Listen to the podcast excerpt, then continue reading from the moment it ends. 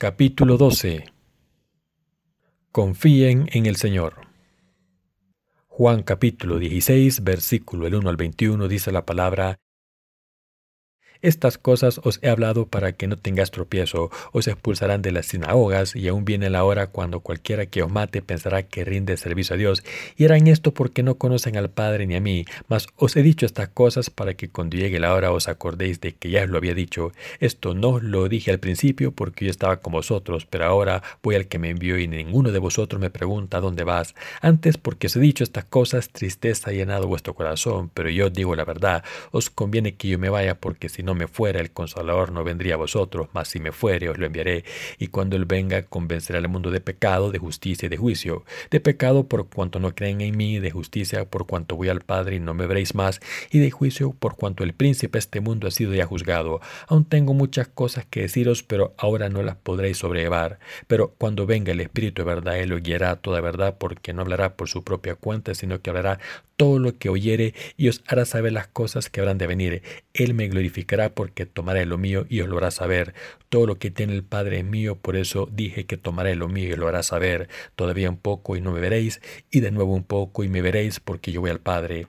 Entonces se dijeron algunos de sus discípulos unos a otros, ¿qué es esto que nos dice todavía un poco y no me veréis, y de nuevo un poco y me veréis porque yo voy al Padre? Decían pues, ¿qué quiere decir con todavía un poco? no entendemos lo que habla. Jesús conoció que querían preguntarle y les dijo, preguntáis entre vosotros acerca de esto que dije todavía un poco y no me veréis, y de nuevo un poco y me veréis. De cierto, de cierto, digo que vosotros lloraréis y lamentaréis y el mundo se alegrará, pero aunque vosotros estéis tristes, vuestra tristeza se convertirá en gozo.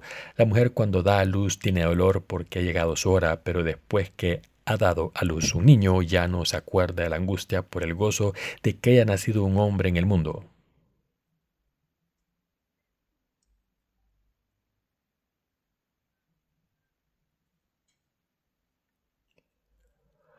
Ocurrirán cosas horribles en los últimos días del mundo.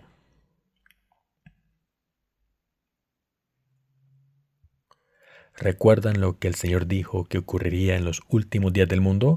Dijo que cuando llegue ese momento, los nacidos de nuevo que creen en Jesús serán odiados por el mundo. De la misma manera en que Jesús fue perseguido por la gente del mundo cuando estaba en el mundo, sus seguidores también serán perseguidos por el mundo.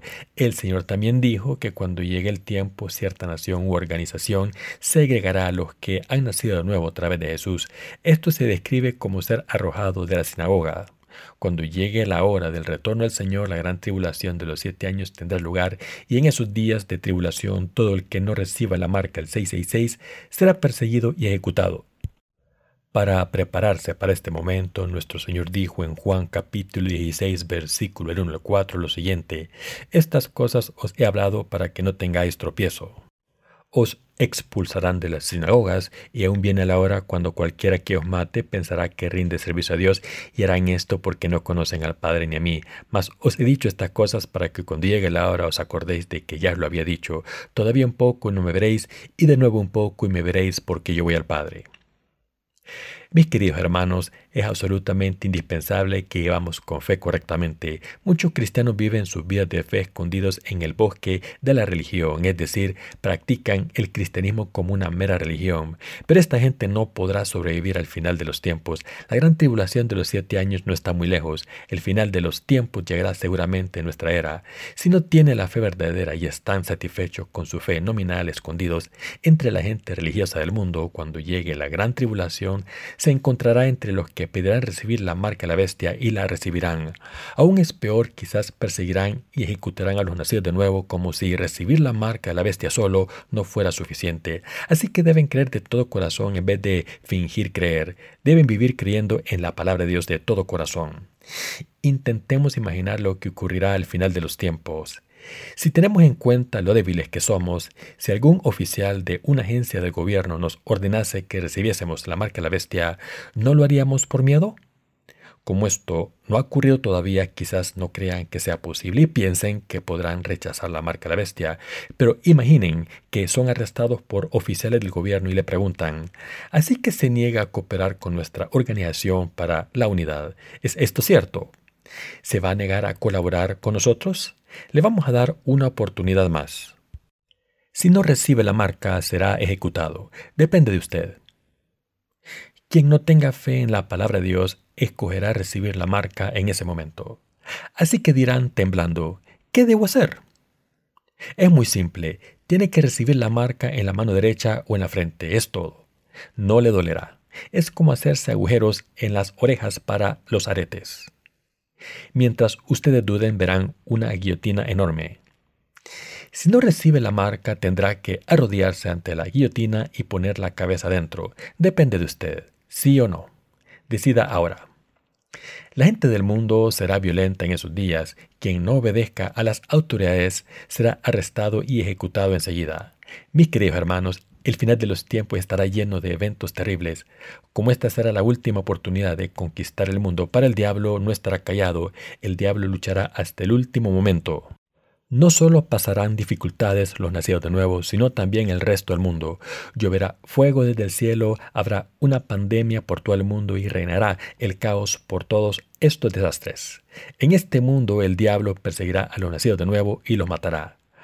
Como sabía que la gran tribulación de los siete años llegaría, nuestro Señor nos dijo que nos preparásemos para la hora cuando los santos nacidos de nuevo serán perseguidos y asesinados. Así que si su fe en Jesús es solo una fachada, serán engañados por el diablo. En estos últimos días tendrán que defender su fe por sí mismos, ya que nadie les ayudará. Aunque los que han vivido en este mundo por fe no renunciarán a su fe aunque se sientan amenazados, los que han vivido solo por su carne suplicarán para sobrevivir. No habrá amor de madre suficiente para salvar a su hijo. Todo el mundo, ya sea padre o hijo, tendrá que escoger entre la marca o la muerte. Esto es lo que nos enseña el pasaje de las Escrituras. Está escrito, os expulsarán de las sinagogas, y aún viene la hora cuando cualquiera que os mate pensará que rinde servicio a Dios, y harán esto porque no conocen al Padre ni a mí. Mas os he dicho estas cosas para que cuando llegue la hora os acordéis de que ya os lo había dicho.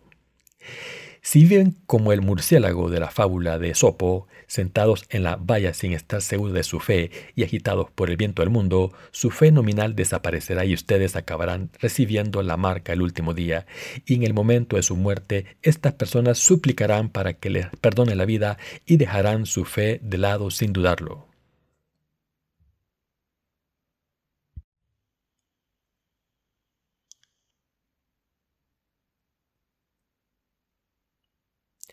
El libro de Apocalipsis habla claramente sobre lo que ocurrirá en el final de los tiempos. Está escrito lo siguiente. Y el tercer ángel lo siguió diciendo a gran voz, si alguno adora a la bestia y a su imagen y recibe la marca en su frente o en su mano, él también beberá del vino de la ira de Dios que ha sido vaciado puro en el cáliz de su ira y será atormentado con fuego y azufre delante de los santos ángeles y del Cordero. Es cierto, aquí nuestro Señor se refirió a cualquier persona, así que deben decidir si van a ser mártires o no. Pero hay una cosa con la que debemos tener cuidado. Solo porque les haya pedido que tomen una decisión no significa que deban decidirse a ser mártires por su propia voluntad. Lo que necesitan aquí no es su voluntad temporal, sino la fe sincera y verdadera. Lo importante es que crean en toda la palabra del Señor. Cuando llegue el momento de la tribulación, ustedes actuarán según su fe. Pueden pensar ahora que nunca aceptarán la marca, pero todos sabemos lo débil que es la voluntad del hombre y lo fácil que se quebranta. Incluso entre nosotros estoy seguro de que algunas personas, a pesar de tener determinación, acabarán recibiendo la marca cuando sus vidas estén en peligro. Estas personas escogerán recibir la marca en vez de ser ejecutados y así sobrevivirán solo unos días más porque en poco tiempo lloverá fuego y granizo y no podrán sobrevivir o quizás tendrán una enfermedad incurable y vivirán en la miseria hasta que el Señor vuelva. Si no tienen la fe que cree de todo corazón que el Señor les ha salvado con su agua y su sangre, las consecuencias serán predecibles, como ya les he dicho. Al ver nuestra fe, el Señor nos ha considerado personas sin pecado. Ahora debemos escoger entre dos opciones, el martirio en la última hora de la tribulación según nuestra fe o la marca de la bestia. Los que tienen una voluntad fuerte, los que juran que nunca recibirán la marca, acabarán recibiéndola aún antes que cualquier otra persona, de la misma manera en que Pedro traicionó a Jesús a pesar de haber jurado nunca traicionarle, su propia voluntad se quebrantará. La voluntad del hombre no es nada, incluso los que tienen una voluntad fuerte, si se les causa dolor, acaban derrumbándose. La voluntad del hombre no dura ni un mes, ni mucho menos un año. Por eso hay un proverbio coreano que habla de la voluntad del hombre y dice que las resoluciones duran solo tres días. La mayoría de las personas ven como sus resoluciones duran solo tres días. Para las personas más tercas pueden durar dos meses, pero para los que tienen una voluntad férrea no pueden durar más de un año. Pero lo que es igual para todo el mundo es que la voluntad se viene abajo tarde o temprano.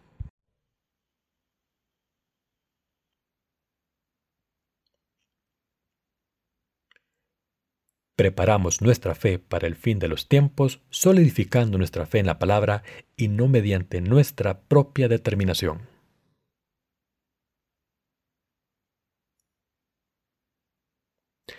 No deben confiar en su determinación personal. Por mucha determinación que tengan, nadie puede resistirse a la violencia al final. Si alguna vez han estado en un hospital psiquiátrico, habrán visto a personas poseídas por demonios gritando, dando vueltas por el suelo y diciendo todo tipo de tonterías. Pero incluso los poseídos por demonios tiemblan y dejan de gritar cuando ven que los enfermeros se les acercan para calmarles. Aunque una persona esté poseída por demonios, se queda en silencio cuando se le causa dolor. Y esto se debe a que todo el mundo tiene miedo al dolor. Esto nos demuestra lo débil que es la determinación humana. Por tanto, cuando se predica la palabra en estos tiempos normales, deben creer en ella y vivir con su fe. Aunque sus acciones sean insuficientes, si tienen una fe fuerte, esto es suficiente. Pero si no creen, todo será en vano. No tener fe hace que todos los esfuerzos sean inútiles. En este mismo instante deben creer. Cuando llegue el día en que se les martirice, la fe que tienen ahora les permitirá superar todos sus miedos. El Espíritu Santo les recordará la palabra que escucharon y les dará fuerzas para hacer que sus corazones sean fuertes y escojan el martirio en vez de la marca de la bestia. En este momento el Espíritu Santo también les dará las palabras correctas. Sin embargo, si no creen en la palabra de Dios, todo será en vano. Nunca podrán vencer al diablo si confían en sus esfuerzos humanos. A través de la palabra debemos entender lo que ocurrirá en los últimos días y debemos creer en la palabra de Dios para estar preparados para ese día. Cuando llegue el último día, el diablo y sus seguidores tomarán a los nacidos de nuevo y les obligarán a recibir la marca a la bestia, y si no la reciben, los ejecutarán. Dios también dijo que proporcionaría una salida a los que iban por fe de verdad. Por tanto, es absolutamente indispensable que amos por fe. Les quiero decir a todos ustedes que deben vivir por fe y no por su propia voluntad, determinación o circunstancias, ni por sus propias decisiones, sino por la fe verdadera. Mis queridos hermanos, cuando lleguen el último día, los nacidos de nuevo serán distinguidos claramente los que no han nacido de nuevo. Los que no han nacido de nuevo serán los que arresten y ejecuten a los nacidos de nuevo, y estos últimos a su vez no intentarán escapar. Los justos no serán cobardes, sino que defenderán su fe aunque sean amenazados con la decapitación y al final sus cuerpos morirán a causa de esta fe. Sin embargo, los que no tienen fe intentarán con cobardía salvar sus vidas, pero al final morirán. Debemos vivir con la fe correcta, debemos vivir por fe en este momento y en el futuro. Quiero repetir una vez más que su voluntad humana y su determinación serán inútiles.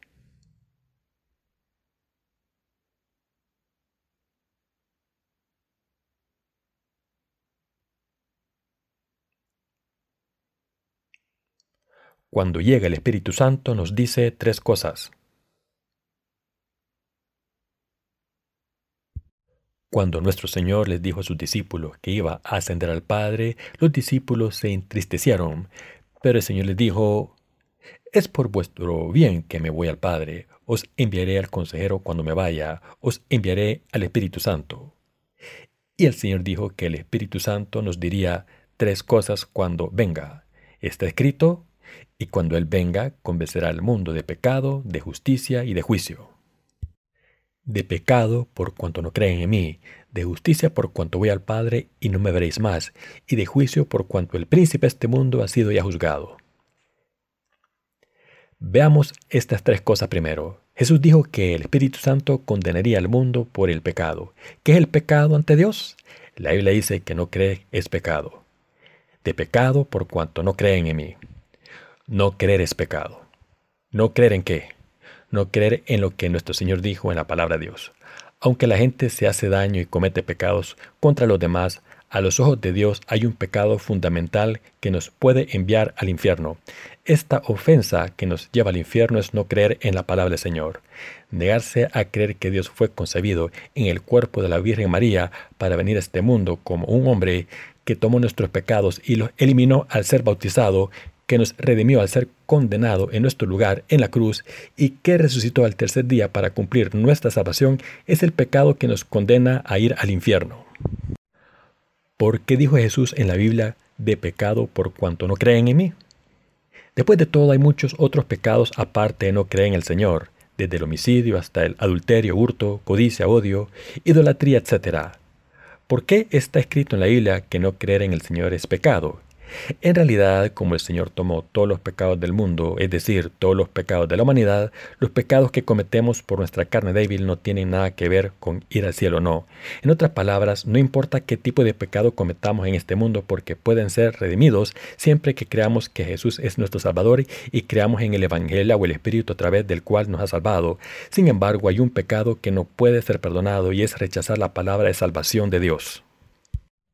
La Biblia define este pecado como el pecado de blasfemar al Espíritu Santo. Aunque los pecados que se cometen por las debilidades de nuestra carne pueden redimirse a través del Evangelio del agua y el Espíritu, el pecado de blasfemar al Espíritu Santo no puede perdonarse. Algunas personas dicen que aunque todos los pecados pueden redimirse, el pecado del adulterio no puede ser perdonado porque se comete con el cuerpo que es el templo de Dios. Pero esto no tiene ningún sentido.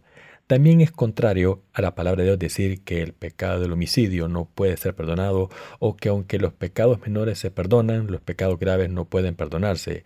Nuestro Señor eliminó incluso los pecados de Hitler, cargó con esos pecados horribles cometidos en este mundo. ¿Por qué van las personas al infierno? A los ojos de Dios, el pecado que nos impide entrar en el cielo e insiste en condenarnos al infierno es el pecado de no creer en la salvación de Jesús ni en su palabra. El Señor dijo, de pecado por cuanto no creen en mí. Nos dijo que cuando el Espíritu Santo, el consejero, viene, nos convence del pecado, de la justicia y del juicio. A través de la iglesia, el Espíritu Santo nos dice a todos, ¿cuál es el pecado que nos condena al infierno? Es el pecado de no creer que Jesús ha redimido todos nuestros pecados a través de su agua y sangre. Ese es el pecado que condena al infierno. Es el pecado de blasfemar al Espíritu Santo. Aunque podéis ser redimidos de todos los pecados, este pecado de blasfemar al Espíritu Santo no puede ser perdonado. Cualquier persona que blasfeme lo que Dios ha hecho por la salvación de los seres humanos no puede ser perdonada, como está escrito, y aquel verbo fue hecho carne y habitó entre nosotros. El Señor es el Dios de la palabra que vino a este mundo encarnado en un hombre. Entonces aceptó todos nuestros pecados a través de su bautismo, fue condenado a morir en la cruz, se levantó entre los muertos al tercer día y ascendió a la derecha del trono de Dios Padre. Así nos ha salvado perfectamente. Quien no crea en esto no puede evitar ir al infierno. Dios dijo que si alguien añade o elimina algo de esta palabra, su nombre será borrado del libro de la vida y Dios le enviará todas las maldiciones descritas en la Biblia. Por tanto, debemos creer en el Evangelio del agua y el Espíritu cumplido por Jesús según la palabra. Dios el Espíritu Santo ha hablado a través de su iglesia. Jesús, el Hijo de Dios, vino a este mundo como un hombre, eliminó todos los pecados de la humanidad al ser bautizado a los 30 años, fue condenado al derramar su sangre en la cruz, se levantó entre los muertos al tercer día y ahora está sentado a la derecha del trono de Dios Padre. Quien crea en este Jesús será salvado y entrará por las puertas del cielo en vez del infierno. Dios el Espíritu Santo da testimonio de Jesús, nos ha hablado claramente de los pecados de la humanidad y de los que están condenados al infierno. En segundo lugar, el Espíritu Santo da testimonio de la justicia. De justicia por cuanto voy al Padre y no me veréis más. Esta justicia se refiere a la justicia de Dios e implica que Dios ha completado nuestra salvación y el Señor ha completado la obra de salvación para librarnos del pecado para siempre. Cuando nuestro Señor vino al mundo, aceptó nuestro pecado a través de su bautismo para siempre, murió en la cruz una vez, se levantó de entre los muertos y borró nuestros pecados. El Señor resucitado está ahora sentado a la derecha del trono de Dios Padre. La fe en este Dios es lo que nos salva ahora. El Señor ha cumplido nuestra salvación perfecta y completamente sin ningún fallo. No hay nada inadecuado en la salvación de Dios. Es perfecta, no necesita nada más. Creer que el Señor nos ha salvado a través del agua y el Espíritu es creer en la justicia de Dios y es la única salvación. Creer en el Evangelio del agua y el Espíritu, en la salvación de Dios, es lo que constituye la justicia para los que creen en esta verdad. Abraham fue aprobado como un hombre justo al creer en la palabra de Dios y por esta fe fue aprobado como hijo de Dios, parte de su pueblo y el Padre bendito de la fe. Así también nosotros podemos conseguir la justicia de Dios para siempre al creer en Jesús como nuestro Salvador, al creer que Dios vino al mundo como un hombre, fue bautizado, murió en la cruz, se levantó entre los muertos, ascendió a la derecha del trono de Dios y está vivo. Quien crea en este Evangelio de salvación cumplido con el agua y el Espíritu se ha convertido en hijo de Dios. Está escrito, de justicia por cuanto voy al Padre y no me veréis más.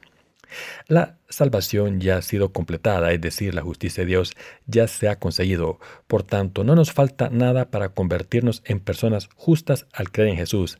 Al haber completado nuestra salvación, nuestro Señor ascendió a los cielos y ahora está sentado en la derecha del Padre. Nuestro Señor nos ha hecho personas justas. Esto es lo que nuestro Señor quiso decir cuando dijo, de justicia por cuanto voy al Padre y no me veréis más. En tercer lugar, el Espíritu Santo habla del juicio, y de juicio por cuanto el príncipe de este mundo ha sido ya juzgado.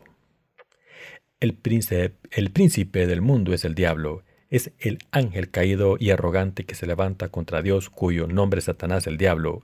Jesucristo le juzgó cuando vino al mundo. A través del sumo sacerdote Juan el Bautista, Jesús aceptó todos los pecados del mundo en el río Jordán y después Jesús fue condenado a la cruz y cuando Jesucristo fue condenado juzgó al príncipe de este mundo.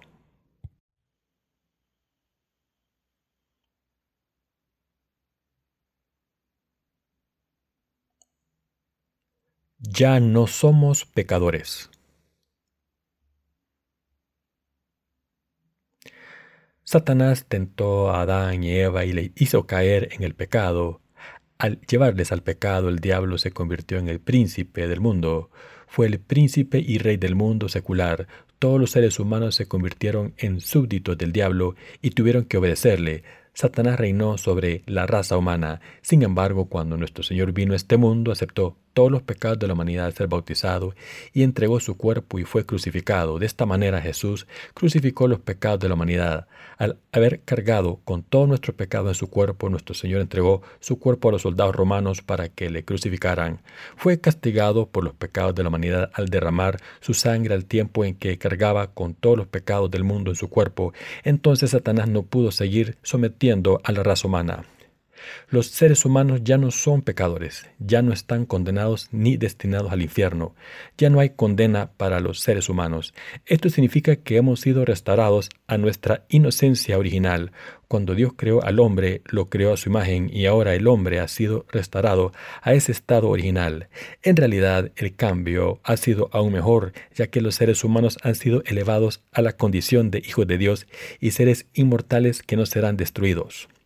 Satanás fue juzgado en el momento en que Jesús fue condenado en la cruz. El diablo ya no es el príncipe de este mundo ni su maestro. Ahora Jesucristo es el rey de este mundo y del reino de los cielos. Jesús recuperó toda la autoridad de la tierra y el cielo cuando vino a este mundo y se convirtió en rey de reyes. Al haber cumplido toda la salvación, Jesús ascendió al cielo y nos envió al Espíritu Santo en su lugar.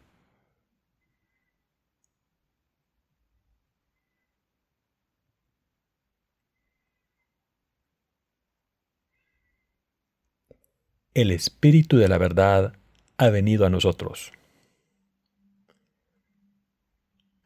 Está escrito, pero cuando venga el Espíritu de verdad, Él os guiará toda la verdad, porque no hablará por su propia cuenta, sino que hablará todo lo que oyere y os hará saber las cosas que habrán de venir.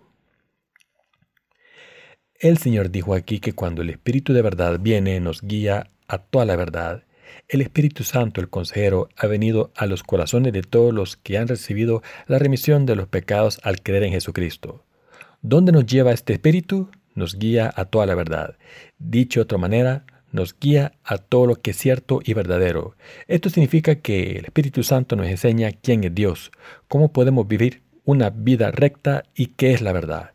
El Espíritu Santo es quien nos enseña todas estas cosas. Jesucristo es nuestro Salvador y Dios, el Espíritu Santo, es nuestro consejero quien nos ayuda. El Espíritu Santo nos despierta de nuestra ignorancia y nos enseña todo, desde quién es Jesucristo hasta cómo nos ha salvado y quién es su Padre. Así que como el Espíritu Santo está con nosotros, nos guía a toda la verdad, nos enseña y elimina todo lo que no es cierto en nuestros corazones. Por tanto, los que tienen al Espíritu Santo en sus corazones no escuchan nada que no sea cierto, no pueden tolerar escuchar nada que sea falso ya que les resulta repulsivo. Pueden distinguir la verdad de las mentiras porque el Espíritu Santo les enseña. La Biblia dice que Dios, el Espíritu, hablará todo lo que oyere y os hará saber las cosas que habrán de venir. Nuestro Señor hizo que su palabra fuera escrita a través del Espíritu Santo. Esta palabra fue escrita por la inspiración de Dios el Espíritu Santo y hoy cuando ustedes leen o escuchan esta palabra, el Espíritu Santo en sus corazones les enseña esta palabra para que puedan entender lo que la palabra les está diciendo hoy. Dios el Espíritu Santo les habla acerca de la fe en ese momento. No todo el mundo lo sabe, pero cuando leo la Biblia en mis sermones, el Espíritu Santo me dice claramente lo que quiere que les enseñe en mis sermones. En otras palabras, el Espíritu Santo en mí interpreta esta palabra por ustedes por tanto, el Espíritu Santo no habla por su cuenta, sino que habla según la palabra escrita. El que diga lo que escucha significa que habla según la palabra escrita. Dios el Espíritu Santo nos aprueba cuando creemos en esta palabra escrita tal y como es y nos sella como personas justas. Creo que cuando Jesús fue bautizado, todos mis pecados se le pasaron a Jesús en ese momento. Creo que Jesús fue condenado en la cruz en mi lugar. Creo que cargó con todos los pecados del mundo por mí y fue condenado por todo el mundo. Cuando creemos en la palabra de Dios de esta manera, el Espíritu Santo dentro de nosotros nos sella con su aprobación y nos asegura nuestra salvación. Por eso Jesús llamó al Espíritu Santo nuestro consejero. Dios el Espíritu Santo nunca habla por su propia cuenta. El Espíritu Santo nos habla según lo que está escrito en la palabra de Dios. Nos convence de pecado, nos salva, nos da la confirmación de nuestra salvación, nos enseña la justicia y el juicio y nos reprende y elogia. Así Dios el Espíritu Santo tiene una función muy importante. Esta era actual es la era del Espíritu Santo. Si alguien simplemente reconoce la palabra de Dios tal y como es, el Espíritu Santo entrará en esa persona y la sellará con su aprobación. Por eso la gente cree en Dios, por eso se llaman personas justas y por eso están convencidos de que entrarán en el cielo. Esto nunca se consigue con nuestra voluntad o sabiduría humana, esto viene por la seguridad de Dios el Espíritu Santo, su sabiduría y su voluntad. Dios el Espíritu Santo nos dice, habéis sido salvados. Nos lo asegura, nos dice, habéis sido salvados de verdad. De esta manera Dios el Espíritu Santo nos ayuda, por tanto debemos creer en el Espíritu Santo y en toda la palabra de Dios escrita. Dios el Espíritu Santo escribió sobre Jesucristo. El Espíritu Santo dice que este Jesús nos ha salvado de todos los pecados a través del agua y la sangre, a través de su carne y su sangre. El Señor nos ha salvado no solo por la sangre, ni tampoco por el agua solo, sino por el agua, la sangre y el Espíritu Santo, y estos tres son uno. Todos han salido de uno, así que es absolutamente importante creer en la palabra escrita tal y como es. Tener el criterio de salvación de la Biblia es absolutamente importante. Probablemente no se dan cuenta de lo importante que es que la fe salga solamente de la palabra de las Escrituras. Si alguien cree en Dios según su catecismo doctrinal en vez de la palabra de Dios será arrojado al infierno. Lo que convence a estas personas de la salvación no es el Espíritu Santo, sino las denominaciones humanas. El resultado final para las personas que creen en su salvación por sus denominaciones es el infierno. Lo que convence a estas personas de la salvación no es el Espíritu Santo, sino las denominaciones humanas. El resultado final es que estas personas irán al infierno. Solo los que tienen seguridad en su salvación por el Espíritu Santo irán al cielo. El cielo está reservado solamente para los que han sido aprobados por el Espíritu Santo. ¿A quién aprueba el Espíritu Santo entonces? Aprueba a los que creen en la palabra de Dios tal y como es, por eso debemos creer en Jesús según la palabra escrita. Entonces podremos ser aprobados por Dios el Espíritu Santo y ser guiados a la verdad por Él. Los que permanecen en la verdad porque tienen al Espíritu Santo encontrarán libertad para sus almas y vivirán más felices que reyes y príncipes. La Biblia dice acerca del Espíritu Santo lo siguiente, os hará saber las cosas que habrán de venir. El Espíritu Santo nos dice las tribulaciones que sufriremos en el futuro y la gloria que recibiremos, según la palabra escrita. Aunque pasaremos por tribulaciones, también recibiremos gloria. Las tribulaciones que suframos en este mundo no se pueden comparar con la gloria infinita que disfrutaremos en el futuro. ¿Entienden el universo completamente? El hombre nunca podrá comprender el universo completamente. Este universo es infinitamente grande, nadie ha visto su fin y nadie lo verá. Como el universo es tan enorme, solo podemos ver una porción con nuestros ojos. No solo es imposible medir el universo, sino que además nuestra mente no puede entenderlo completamente. De la misma manera no podemos entender completamente la gloria que nos espera.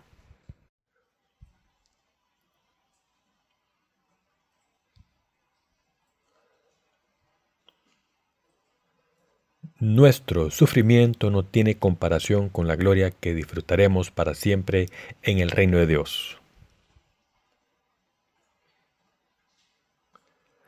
Sufriremos mucho en los últimos días, pero este sufrimiento no se puede comparar con la gloria que tendremos. Nuestro sufrimiento es temporal, pero la gloria que disfrutaremos es eterna. Dios, el Espíritu Santo, nos enseña el futuro. Cuando los justos sufren de verdad, su fe se solidifica aún más gracias a la palabra de Dios grabada en sus corazones. Por contraste, los que no tienen fe en la palabra de Dios escrita tal y como es y creen según sus circunstancias, situaciones y pensamientos, dejarán de tener fe completa cuando llegue el sufrimiento. Por tanto, debemos creer en la palabra de Dios ahora, en este momento, tal y como es. Todo predicador debe hablar solamente la palabra de Dios. En otras palabras, los predicadores deben hablar solamente la palabra de Dios y no de sus denominaciones y pensamientos. Un buen sermón consiste en explicar la palabra de Dios guiado por el Espíritu Santo que vive en el corazón y la mente. Nosotros ascenderemos al reino de los cielos y disfrutaremos de una gloria infinita. Esto se debe a que podemos recibir la gloria de Dios porque hemos recibido la remisión de los pecados al creer en el Evangelio del agua y el Espíritu según la palabra escrita de Dios. Esta verdad de salvación es así de valiosa. El Espíritu Santo es nuestro consejero que nos enseña todas estas cosas. El Espíritu Santo está siempre con los nacidos de nuevo. A través del Espíritu Santo que está con nosotros en todo momento podemos ver la palabra de Dios. ¿Creen en esto, queridos hermanos? Predicar la palabra de Dios. No se trata de dar un sermón, sino que es diferente a cualquier lección o hipótesis del mundo presentada en un manuscrito preparado con antelación un buen sermón habla de la palabra de Dios, es el Dios Todopoderoso hablando a través de sus siervos. Así que cuando escuchamos la palabra de Dios siendo predicada o cuando adoramos a Dios debemos dejar de lado nuestra propia voluntad y pensamientos como ramas inútiles, someternos a Dios y escuchar la palabra con nuestros corazones. Nuestro Señor dijo lo siguiente, todo lo que tiene el Padre mío, por eso dije que tomará de lo mío y os lo hará saber. Jesús habló sobre el cielo y habló de las tribulaciones con las que nos encontraríamos y también nos dijo que aunque sufriésemos, disfrutaríamos de la gloria más tarde.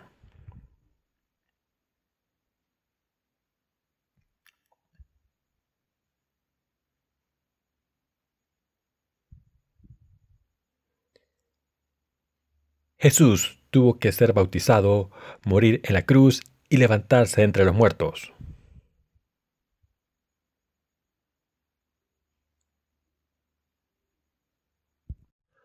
Todo lo que pertenece al Padre también pertenece a Jesús. Por eso quien cree en Jesús es salvado por Dios Padre. Los que son recompensados por Jesús son recompensados por el Padre. Lo que Jesús dijo es lo que Dios Padre nos dijo. Nuestro Señor nos ha mostrado el sufrimiento que recibió en el mundo y nos mostró que resucitó tres días después de su muerte en la cruz. Nos hizo saber de antemano que resucitaría después de sufrir y morir. Jesús le dijo a sus discípulos todo lo que ocurriría en el futuro y también a nosotros, los que creemos, a todo el mundo e incluso al diablo. Cuando Jesús le dijo a sus discípulos que se tenía que marchar, se quedaron sorprendidos al principio, así que le preguntaron, ¿A dónde vas? Jesús entonces les contestó, Me voy a mi Padre. Pero, ¿estáis tristes? Cuando una mujer va a dar a luz siente mucho dolor, pero cuando da a luz recibe mucho gozo. Por eso vosotros estaréis tristes durante algún tiempo mientras no esté aquí, pero os enviaré al consejero, el Espíritu Santo. Cuando nos envía el Espíritu Santo, su ayuda os dará mucho gozo. Vuestra salvación estará completa, vuestra vida eterna estará completa y seréis hijos de Dios. Como he aceptado todos los pecados del mundo a ser bautizado por Juan el Bautista en el río Jordán, ahora tengo que morir en la cruz, debo morir y resucitar y debo ascender al Padre de la misma manera en que llegué aquí. Antes de su muerte, muerte, antes de su resurrección y antes de su ascensión al cielo para sentarse a la derecha del trono de Dios Padre, nuestro Señor le dijo a todos sus discípulos acerca del pecado, la justicia, el juicio, la tribulación de los últimos días y la gloria que le espera a los discípulos, como que si estuviese dándoles su testamento. Jesús les explicó todo lo que pasaría en el futuro. Dijo que aunque estaríamos tristes durante algún tiempo, nuestros corazones se regocijarían como una mujer que da a luz, que aunque sufre en su cuerpo, se olvida de todo el dolor cuando da a luz a su hijo. Nuestros hermanos y hermanas que no han tenido hijos seguramente no sabrán lo que este pasaje significa. Les voy a dar otro ejemplo.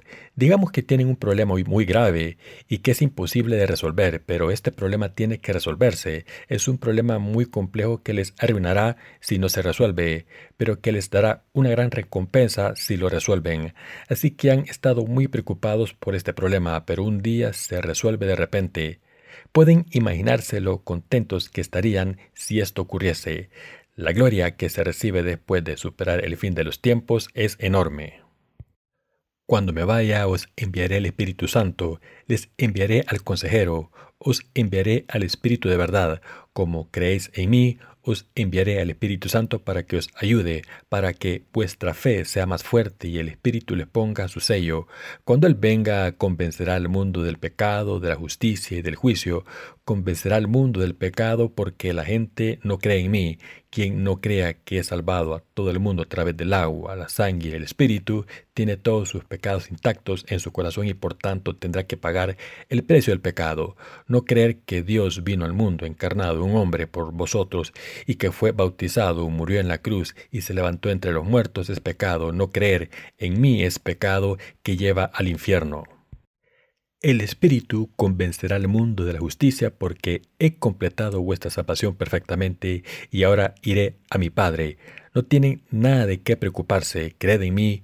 Yo juzgaré al príncipe de este mundo. Yo venceré al diablo que ha sometido este mundo y lo ha gobernado como su príncipe. Como seré condenado en la cruz, el diablo que os atormenta ahora no será vuestro príncipe nunca más. Ya no podrá atormentaros. Ahora yo soy vuestro maestro.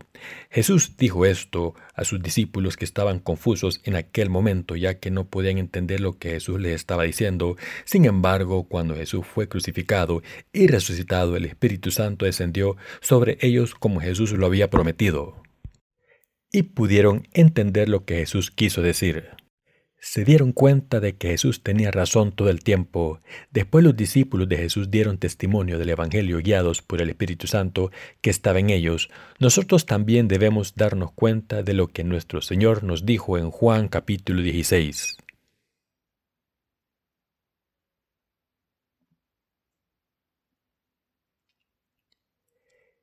Si superamos el fin de los tiempos al confiar en Jesús, veremos un mundo mejor.